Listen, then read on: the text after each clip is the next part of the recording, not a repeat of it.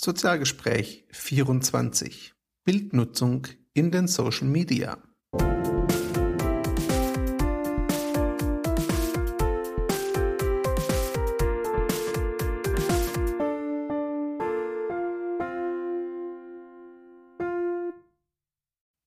Hallo und herzlich willkommen, hier ist Christian von sozial-pr.net, heute mit einer kurzen Anmoderation.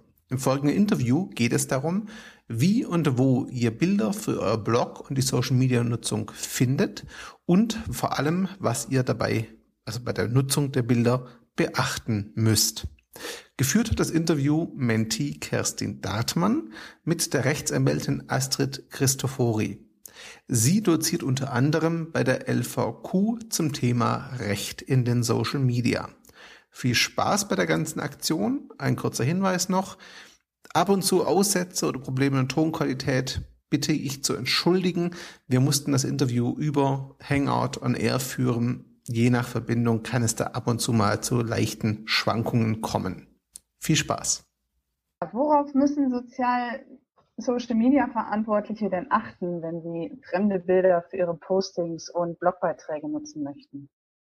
Wenn man fremde Bilder nutzen möchte, dann muss man einfach klären, ähm, ob man die Nutzungsrechte bekommen kann. Also im Grunde genommen ein Bild, was man irgendwo findet, wenn das zum Beispiel im Internet veröffentlicht ist, ist keine Einladung, es irgendwo anders wiederum zu nutzen, zu veröffentlichen, sondern letztendlich jemand, der selber ein Bild in sozialen Medien auf einer Website oder sonst wo online stellt, sagt erstmal, das ist mein Bild, beziehungsweise das ist ein Bild, an dem ich Nutzungsrechte habe und ich stelle das auf meine Seite in meinen Beitrag.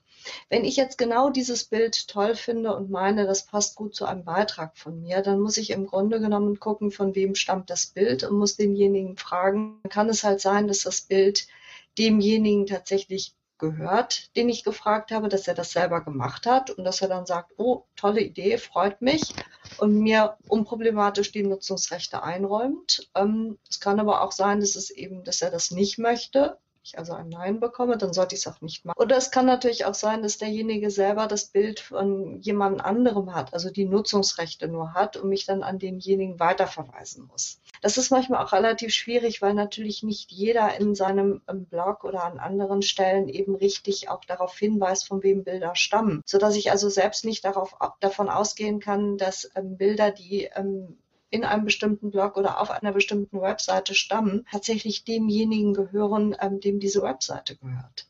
Jemand, der privat bloggt, oft nicht so viel finanzielle Mittel zur Verfügung, mir regelmäßig Bilder zu kaufen. Welche Vorgehensweise empfiehlst du denn bei der Suche nach kostenlosen Bildern? Ja, kostenlose Bilder sind in, in zwei Bereichen, sagen wir mal, nochmal so ein bisschen schwieriger. Also es gibt natürlich einige Datenbanken, die ja sehr bewusst auch mit kostenfreien Bildern werben. Das Wichtige ist einmal ein Bild, was als kostenfrei bezeichnet wird, unterliegt trotzdem Nutzungsbedingungen. Ich kann also nicht von dem kostenfrei darauf schließen, dass ich alles damit machen darf. Und der erste wichtige Schritt ist tatsächlich in diese Nutzungsbedingungen mal reinzugucken. Wofür darf ich das Bild benutzen? Es gibt nach wie vor viele Datenbanken, wo drin steht, dass Bilder nicht übertragbar sind. Und das schließt zum Beispiel die Nutzung bei Facebook oder Twitter aus, weil sowohl Facebook als auch Twitter eben die Übertragbarkeit der Nutzungsrechte fordern. Und da muss ich vorher reingucken und muss wissen, das ist ein Kriterium. Wenn ich also ein Bild bei Facebook zum Beispiel veröffentlichen möchte, dann muss es übertragbar sein. Ähm, auch diese Frage, kann ich es kommerziell nutzen? Kann ich es nur privat nutzen? In welchem Umfang kann ich es nutzen? Das ergibt sich alles aus den Nutzungsbedingungen. Das ist der eine wichtige Punkt. Der andere wichtige Punkt ist natürlich auch so ein bisschen, ich rein theoretisch kann ja jeder Bilder in, in so einer Datenbank hochladen. Das heißt, ich habe keine Gewähr, dass derjenige, der ein Bild hochlädt, auch tatsächlich der Urheber ist und diese Rechte einräumen kann. Das ist glücklicherweise ein Problem, was selten auftaucht, aber ich erinnere mich daran, dass ich irgendwann vor Jahren von der Republika mal getwittert, geschildert habe und aus meinem Bekanntenkreis tatsächlich die Rückmeldung bekam, oh ja, dickes Problem ist mir auch passiert. Also diese Tatsache, ich kann mich nicht darauf verlassen, dass ein Bild, das jemand hochgeladen hat, tatsächlich von demjenigen ist und der diese Rechte einräumen kann. Und wie gehe ich in dem Fall dann konkret vor, wenn ich mir nicht sicher bin oder wenn ich da ein Problem mit habe, dass, dass äh, das wirklich nicht der Urheber ist? Also kann ich da irgendwas machen oder ist das eine Lücke im System? Das ist erstmal eine Lücke im System. Du kannst natürlich versuchen herauszufinden, ob es irgendwo, sagen wir mal, Anlass zu Zweifel gibt. Du kannst zum Beispiel eine Bildsuchmaschine wie tineye.com ähm, ausprobieren, gucken, wo taucht das Bild noch auf. Wenn du da das Gefühl hast, das taucht in Quellen auf, die eher dafür sprechen, dass es ein professioneller Fotograf ist, ist es ein Anzeichen, die Finger davon zu lassen. Du sagst, ich lasse es darauf ankommen. Ich weiß, dass theoretisch was passieren kann. Die Wahrscheinlichkeit ist eher gering. Und wenn es passiert, muss ich in den sauren Apfel beißen und halt die Kosten tragen. Okay. das ist nicht wirklich die attraktive Variante, ich weiß. Ja, ähm, gerade wir Nicht-Touristen, äh, Nicht-Juristen tun uns ja häufig etwas schwer mit der komplizierten Sprache der Nutzungsbedingungen von Bildern aus Datenbanken. Auf welche Begriffe oder Fakten muss ich denn auf jeden Fall achten, damit rechtlich alles in trockenen Tüchern ist? Also die, die Unterscheidung kommerziell oder nicht kommerziell ist im Grunde genommen ein Kriterium, ähm, einfach auch vor dem Hintergrund, dass man Selbstmarketing relativ schnell sagen kann, das ist jetzt aber keine rein private Webseite mehr. Das ist das eine. Das andere ist eben insbesondere dieses Stichwort Nichtübertragbarkeit. Also wenn ich jetzt eben, oder auch diese Frage, ist zum Beispiel die Nutzung in Blogs ausgeschlossen. Ich erinnere mich, dass ich vor zwei Jahren irgendwann ähm, eine Datenbank mir angeschaut habe, da war tatsächlich die Nutzung von Fotos für Blogs noch ausgeschlossen ausgeschlossen. Das heute noch so ist, weiß ich nicht. Ich gucke nicht alle Datenbanken turnusmäßig durch. Mhm. Wir hatten damals in einem Netzwerk eben diese Diskussion und das Problem ist halt einfach, die sind schon alle irgendwie unterschiedlich formuliert. Man muss das wirklich einmal durchlesen und gucken, dass das, was man machen will, nicht konkret ausgeschlossen ist. Also ein, zwei Stichworte reichen nach meinem Gefühl nicht wirklich aus. Man muss es einmal durchlesen, weil das Problem ist halt auch, es taucht in, in jeder Datenbank an einer anderen Stelle auf. Ich würde, glaube ich, eher dann grundsätzlich einfach mal jemanden fragen oder meinetwegen in einem Netzwerk die Frage stellen, was meint ihr das, ähm, bevor ich jetzt komplett unsicher bin und ähm, es entweder gar nicht mache oder einfach mache und ähm, auf die Nase falle. Kannst du denn Datenbanken für kostenlose Bilder empfehlen, wo die Nutzungsrechte übersichtlich und leicht verständlich sind? Also ich weiß, dass die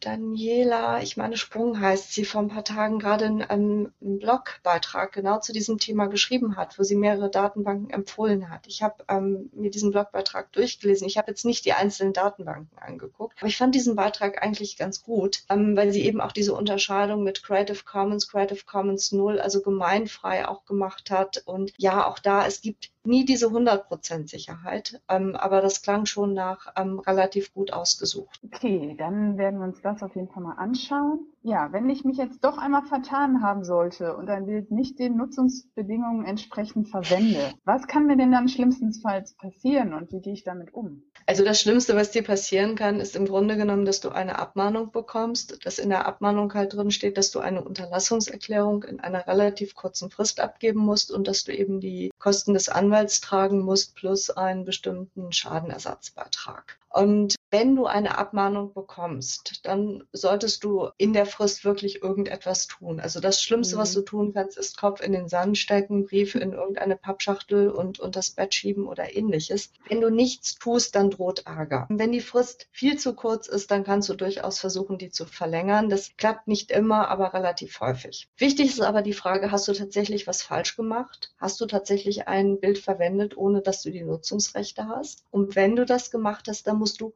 eine Unterlassungserklärung abgeben. Muss nicht original die Untererklärung sein, die davor formuliert ist. Die enthält sehr oft ähm, sehr viele Bestandteile, die nicht notwendig sind. Aber man muss ganz klar eine strafbewährte Unterlassungserklärung abgeben, wo drin steht, soweit es eben rechtlich nicht zulässig ist, werde ich dieses Bild nicht mehr nutzen. Und falls ich es doch tue, dann verpflichte ich mich, einen bestimmten Betrag ähm, zu zahlen. Und da kann man dann entweder einen Betrag reinsetzen oder kann sagen, der halt eben vom Gericht festgelegt oder überprüft wird. Da gibt es auch ähm, entsprechende Vorlagen, die man problemlos finden kann. Ah, das wäre jetzt meine nächste Frage gewesen.